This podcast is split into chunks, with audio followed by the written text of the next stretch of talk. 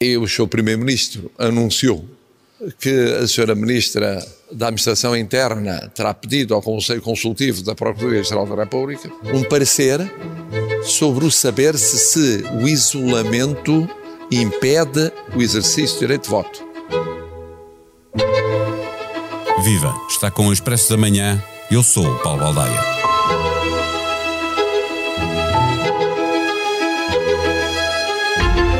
Nas eleições presidenciais de janeiro de 2021, a preocupação com o voto antecipado prendia sobretudo com o receio de que muita gente não quisesse votar para evitar as filas a caminho da mesa de voto.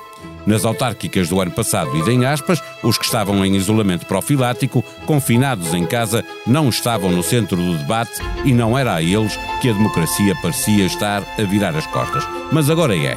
A realidade é outra, é verdade. O medo de acabar contagiado com a variante Omicron num tempo em que uma grande percentagem de portugueses são vacinados, é muito menor que a que existia no tempo das presidenciais e das autárquicas. A preocupação agora é mesmo o grande número de portugueses que estarão confinados, impedidos, portanto, de votar no dia 30 de janeiro. Centenas de milhares, diziam, mas como as regras mudaram e o tempo de confinamento passou apenas para sete dias e já só devem ficar em isolamento profilático os que vivem na mesma casa de alguém que tenha testado positivo, já não contam os contactos em ambiente escolar ou de trabalho, já não serão, portanto, assim tantos. Seja como for, o parecer ao Conselho Consultivo da Procuradoria está pedido e parece que só falta saber em que condições os confinados vão poder votar. Trazemos ao Expresso da Manhã o constitucionalista Jorge Bacelar Gouveia. O Expresso da Manhã tem o patrocínio do BPI. É tempo de recuperar a economia. O BPI é o parceiro da sua empresa no plano de recuperação e resiliência. BPI, um banco para as empresas.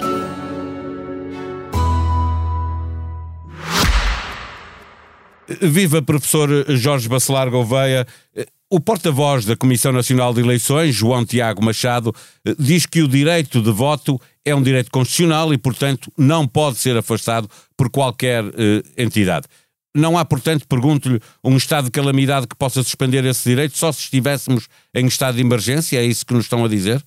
Uh, sim, é verdade, é um direito fundamental, eu diria fundamentalíssimo da nossa democracia e, e, como foi dito e bem, não vivemos numa situação de estado de emergência e não há outra situação de crise que possa suspender direitos fundamentais. Temos, de facto, uma situação de crise que não tem essa gravidade, que é a situação de calamidade pública no âmbito da proteção civil, mas uh, a lei de base da proteção civil sobre esse assunto não permite a suspensão dos direitos. Uh, mas, de toda a maneira, uh, penso que é preciso ter alguma cautela para encararmos a, a possibilidade que agora está a ser discutida de os cidadãos poderem aqueles que estão confinados, uh, infectados e doentes, votar nas eleições de 30 de, de janeiro. Uh, a ideia da Comissão Nacional de Eleições é de que não é preciso fazer nada e, por aquilo que se percebe, basta que as pessoas, mesmo confinadas, se desloquem livremente, saindo das suas casas às, assembleias de voto. À hora que quiserem, não é? Mas é, essa, essa é a discussão que importa fazer aqui. O, o, professor defende que é necessário o governo alterar a resolução sobre o estado de calamidade em que vivemos, para permitir Eu essa Eu penso que é essa, essa ideia, que sendo boa, eh, é uma ideia que depois pode não ser eh, totalmente eh, praticável e até pode gerar aqui uma grande confusão, porque por um lado há cidadãos que, sem haver uma norma expressa, vão ter medo de sair de casa, porque têm medo de ser multados, Aliás, como sabe, quando há confinamento, a Direção-Geral de Saúde até comunica às autoridades eh, de, de, policiais eh, as pessoas que estão em confinamento, eh, e portanto, e são objeto de uma vigilância diária, e portanto essas pessoas vão ter mesmo sabendo que podem sair de casa, vão ter medo de sair de casa porque não sabem se a polícia vai atuar contra elas. E, portanto, acho que o melhor é esclarecer, pôr parede no branco, esclarecer essa possibilidade e não apenas colocá-la em termos teóricos. Eh, mas Uma for, maneira seria. Se for como diz a CNE. Não é? Eh, mas também, eh, desculpa interrompê-lo, se for como diz a CNE, quem vai ter medo são todos os outros, não é? Se for, se as pessoas saírem de casa quando quiserem, pois também é verdade, eh, porque, porque a certa altura, quando vamos sair de casa, não sabemos se saímos de casa para ir votar ou para ir infectar outras pessoas ou com outro tipo de propósitos ou com outro tipo de objetivos que são menos nobres em relação aos objetivos de votar, porque as pessoas podem sair de casa para votar, quando o fazem não dizem que, que saem para ir votar, uh, saem por e simplesmente e não dizem para onde vão. E ninguém certamente vai controlar o seu percurso, o seu itinerário de, de ida e de vinda da urna de voto. Mas, portanto, eu julgo que uma solução era alterar a eleitoral, mas um caminho, mas é um caminho que está bloqueado, o Parlamento está dissolvido, a Comissão Permanente não tem poderes legislativos, portanto esse, esse, esse caminho está afastado.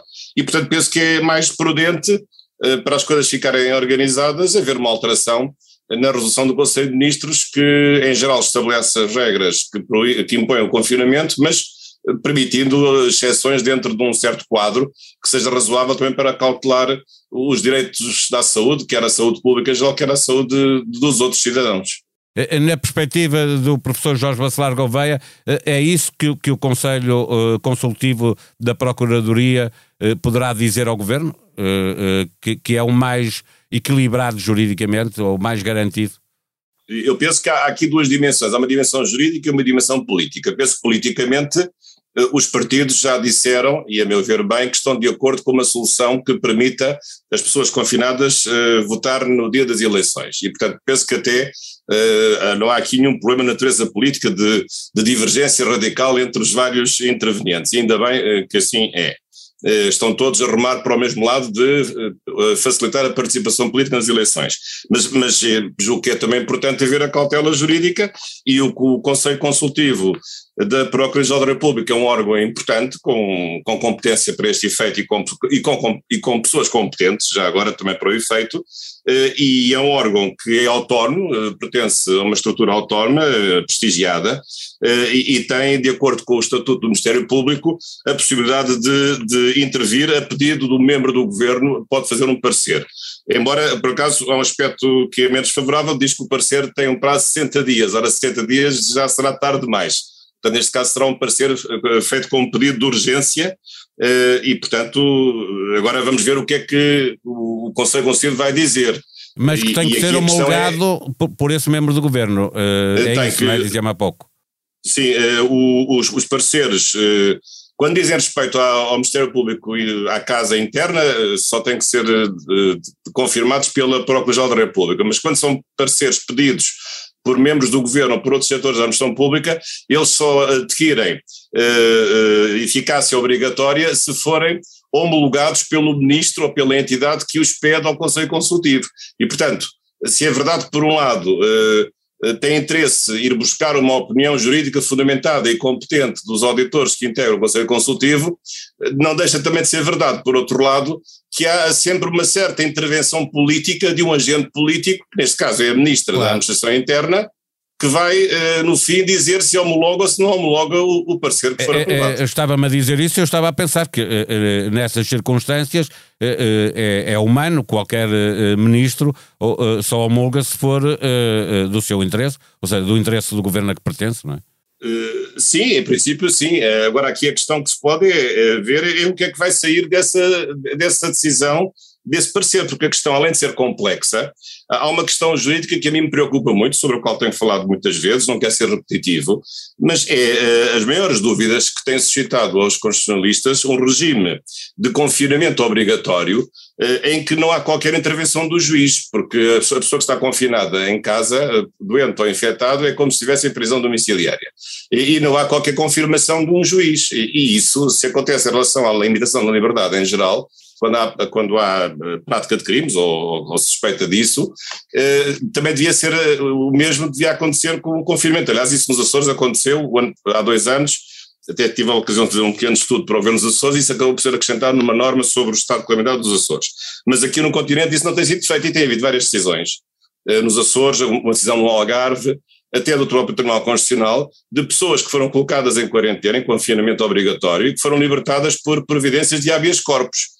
Portanto, a PGR, quando se pronunciar sobre o assunto, eh, vou, vou ficar com curiosidade de saber se vai ou não vai aceitar essa orientação de uh, só validar, só aceitar uh, como válidos os confinamentos que sejam uh, autorizados ou a posteriori por, pelo juiz, o, o que normalmente não acontece. Eh, pode-se dar o caso também, eh, aqui, pergunto-lhe, eh, de permitindo que as pessoas que estão em isolamento profilático, contagiadas ou não, podem ser só contactos que vivem com, com pessoas que estão contagiadas, ao permitir que essas pessoas possam sair de casa para ir votar, no fundo, esse parecer pode também permitir às pessoas sair de casa noutras circunstâncias. Estou a pensar, por exemplo, se têm uma escritura de uma casa para fazer e podem perder o sinal que deram sobre essa casa. É, é um negócio, é a vida das pessoas, elas estão confinadas em casa, podem ser proibidas ou não. Esse parecer pode também chegar ao ponto de alargar a várias atividades? Aí, aí, depende da pergunta que for feita uh, ao Conselho Consultivo. Uh, pergunta que eu neste momento desconheço. A pergunta pode ser feita apenas para saber se é possível o, uh, uma exceção à obrigatoriedade de confinamento para efeitos de votar ou se, essa, ou se é possível outras exceções para exercer outros direitos. Mas eu posso responder em teoria. Em teoria, a meu ver, os direitos não são todos iguais e não têm todos o mesmo valor. Mas a verdade é que não é só o direito de votar que é um direito fundamental. Há outros direitos que também são tão fundamentais como o direito de votar. E para certas pessoas é até mais importante eh, irem para a rua manifestar ou, ou ter a liberdade de circulação no país ou irem visitar um, um, um, ente querido em estado terminal do que propriamente ir votar, porque isso é um critério uh, que está na discricionariedade de cada cidadão de interpretar, de acordo com, a, com, aquilo que pensa sobre a democracia, qual é o direito mais importante. E, portanto, se vamos entrar nesse tipo de análise, coisa que certamente eh, o Conselho Constitucional vai ter que fazer, vejo isto uma tarefa ciclópica de concatenar vários direitos, que são todos eles direitos, e garantias, e até pode chegar à conclusão de que, afinal, a exceção não deve ser só para o direito de votar, mas também para outros direitos que têm exatamente uma equivalência do ponto de vista da sua ressonância ética e da sua importância axiológica.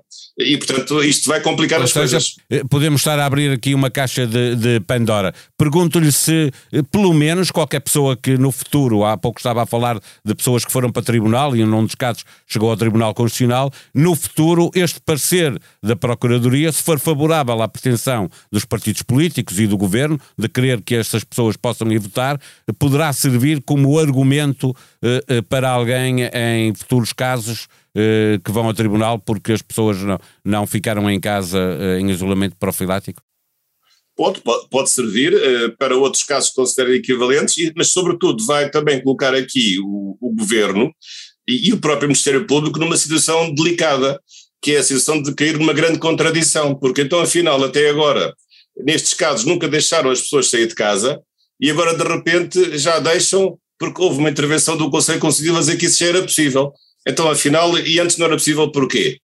Nas autárquicas há três meses, por exemplo? Por exemplo, nas autárquicas ou nas presidenciais, nós, nós o ano passado tivemos duas atos eleitorais, portanto, pode haver aqui o risco de também esta decisão, uma vez que é uma intervenção formal, oficial, oficial do Ministério Público através do Conselho Consultivo, eh, de colocar o Ministério Público perante a assunção de uma posição formal que o vai comprometer não só em relação ao futuro, mas também vai o comprometer em relação ao passado. E pode uh, fazer e romper aqui, uh, digamos, uma, uma posição que o coloca em contradição, porque o Ministério Público tem uma função muito importante também em termos constitucionais, porque o Ministério Público é o defensor da legalidade democrática. E então pode-se dizer, então até agora não defendeu a legalidade dos direitos e só agora é que vai defender, e porquê é que não o fez antes? Exatamente. Eh, deixe-me perguntar-lhe, para fecharmos esta nossa conversa, eh, eh, sendo possível, que modelo é que o, que o professor Jorge Bacelar Gouveia defende para o dia das eleições? algo em que existam horas preferenciais para as pessoas que estão em isolamento profilático poderem ir votar, para que haja uma, uma separação mínima entre os que estão em casa confinados e os que não estão? Eu, eu, tenho, eu tenho as reservas maiores sobre a possibilidade deste confinamento nestes termos, mas eu já uh, dou isso por de barato e acho que a solução é aprovar uma, uma exceção, uh, indicando as horas em que as pessoas uh, que estão em confinamento podem ir votar e, portanto, concentrar essas pessoas no fim do período do, do dia ou numa certa hora do dia.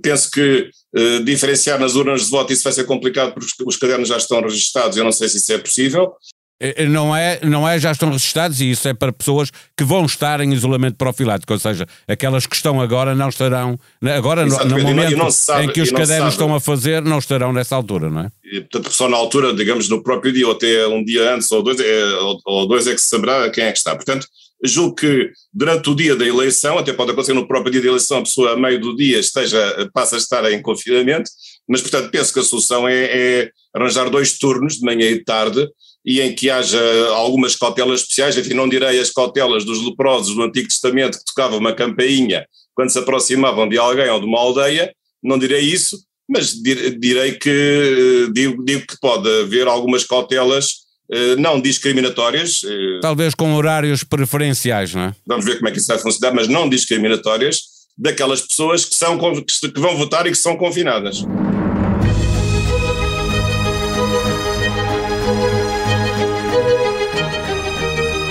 No dia a seguir ao 49 aniversário, hoje encontra nas bancas a edição do Expresso. Fica o testemunho de quem viu toda a semana uma redação que respira jornalismo e soube ultrapassar o ataque de que foi alvo, levando até si uma edição que vale a pena ler. Na revista, uma longa conversa de Ricardo Araújo Pereira, que também se estreia esta semana como colunista do jornal e que entrevista Bernardo Silva. Na manchete, a vontade do Partido Socialista de pôr o Estado a apoiar a subida de salários no privado com créditos fiscais em IRC. 4 milhões de portugueses estão sem acesso ao médico de família, efeitos da pandemia.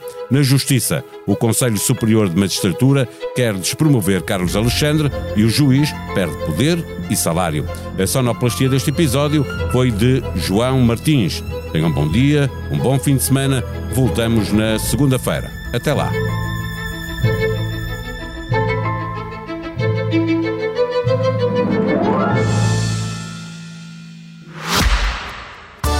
Expresso da Manhã tem o patrocínio do BPI. É tempo de recuperar a economia. O BPI é o parceiro da sua empresa no plano de recuperação e resiliência. BPI, um banco para as empresas.